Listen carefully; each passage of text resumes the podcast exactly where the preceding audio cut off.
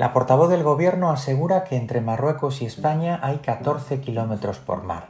Es decir, la ministra portavoz cree que Ceuta y Melilla o no existen o no son España. Como cree que una crisis diplomática con Marruecos, por reiterada provocación monclovita y ausencia de diplomacia, es un momento de tensión.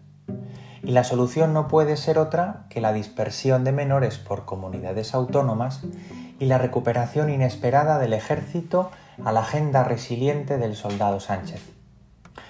Como cree que las proyectadas como cumbres bilaterales con la Cataluña golpista son mesas de diálogo social. Como cree que la ausencia de ayudas, por retraso dicen, es culpa de las comunidades autónomas, que no saben cogobernar. Como cree que el Estado debe ideologizar a los alumnos arrinconar al castellano allí donde lo persiguen desde hace décadas, desahuciar de las mismas oportunidades a quienes demandan una educación especial y privar a los padres del derecho constitucional de elegir la educación de sus hijos. Por cierto, de esto, entre otro tanto, ya no se acuerda nadie. Hoy todo es vacunación y Montero cree que los pinchazos a los vacunados los imprime a buen ritmo el gobierno y los pinchazos al maltrecho flotador económico de las familias son patriotismo, con algún adjetivo, pero patriotismo.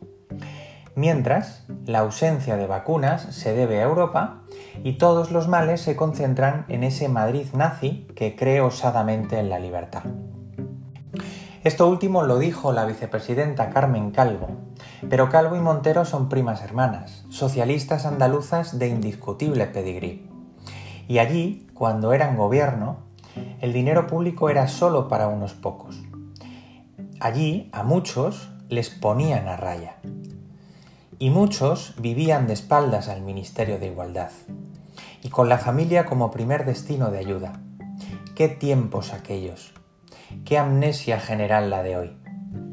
A la que contribuye la oposición, como en tantos frentes enterrados, quizá por incapacidad de comunicar, quizá por complejo, y asumidos otros al pie de la letra por miedo a perder antes de perder.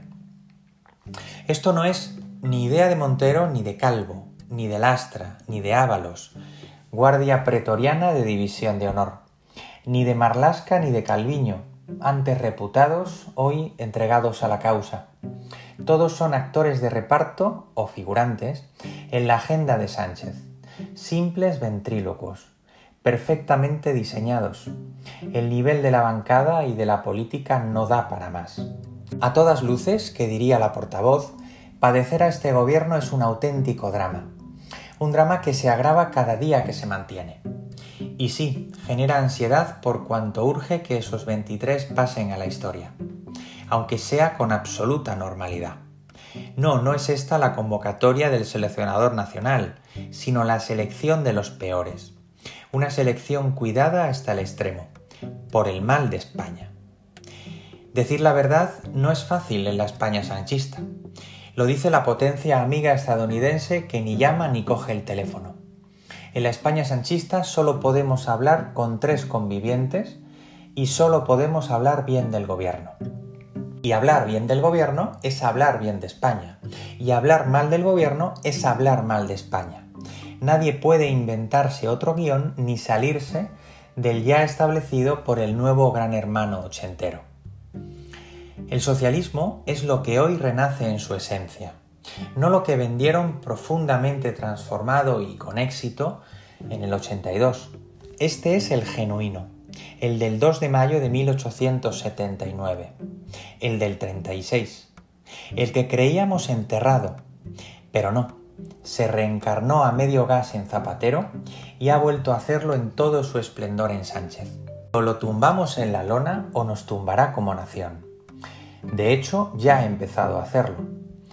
Ha empezado a tumbar la ley, ha comenzado a minar la separación de poderes y ha iniciado la persecución de la libertad de expresión y de prensa mientras nos ha hablado al oído de resiliencia, de democracia y ahora de tiempo de concordia. Y subconscientemente, sí, de venganza.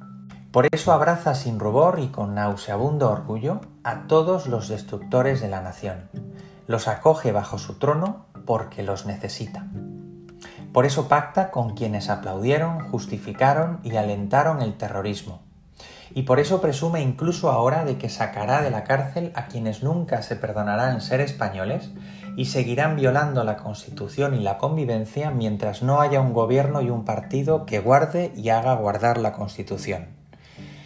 Porque las únicas sentencias de la España sanchista son las de Sánchez y son a demanda.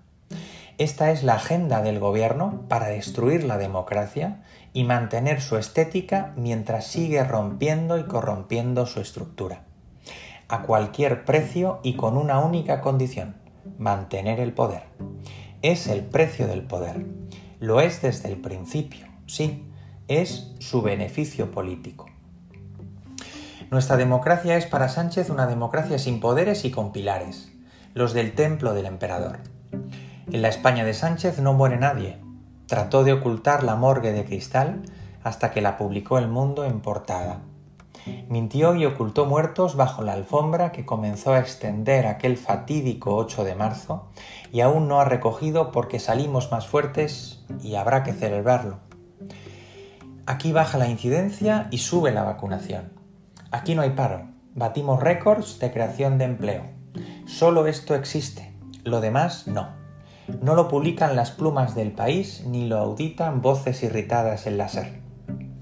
Por eso, la ventríloco Montero seguirá sin entender ni de muertes, 200 fallecidos desde el viernes, ni de rebrotes. Ya podemos quitarnos esa mascarilla que tampoco era necesaria cuando no había existencias. Por imprevisión, al menos por imprevisión. Simón lo anunciará en una o dos semanas, y Feijó y Paje ya lo ven venir, visionarios con mayoría absoluta. Y seguirá al fin el presidente Sánchez sin entender de nuevo récord de gasto en pensiones. Hemos vivido el mejor trimestre de la historia, repite. ¿En qué? ¿En millones de hogares con todos sus miembros en paro? ¿En autónomos y empresas quebradas?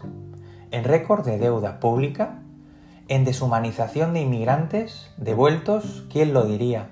¿En caliente? ¿En desprestigio internacional? ¿En contratación de asesores de marketing?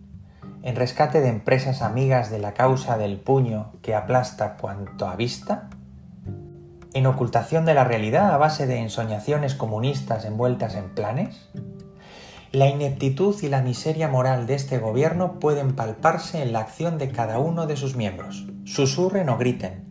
La impronta no escapa al guion. Sobre todo en la agenda de sesiones de flash del presidente, y en las propias ruedas de prensa posteriores a cada Consejo de Ministros.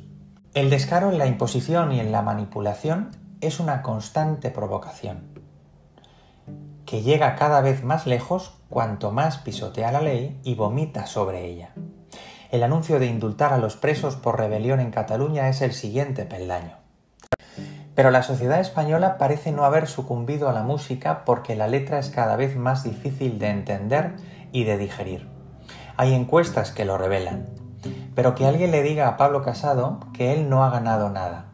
Lo ganó Ayuso porque su tortilla sí tenía ingredientes, al menos, reconocibles. Los españoles vuelven a pasar hambre con el PSOE en el poder, y el hambre se sacia con alimento.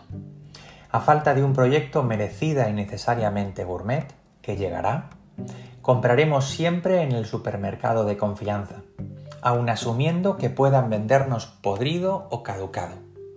Pero nunca compraremos a quien ha decidido llevar a una regañadientes la cesta de la compra al presidente. 14 kilómetros dice Montero que separan España de Marruecos. 14 kilómetros separan a Lechosa de los Montes, mi pueblo, de la carretera nacional más próxima. 14 kilómetros puede llegar a recorrer Coque, el capitán del Atlético de Madrid, campeón de liga, en un partido de máxima exigencia. La ministra está a un abismo de la decencia y del conocimiento. Mi pueblo a un abismo del mundo conectado y avanzado. Y el jugador rojiblanco a un abismo de muchos otros capitanes de élite en generosidad. Yo, que no soy runner, haré 14 kilómetros el día que la Moncloa sea liberada Parece la Gran Guerra, o la Segunda, o la nuestra, las que nunca debieron ser. Pero no, es España, la peor España, la de Sánchez, la de 2021.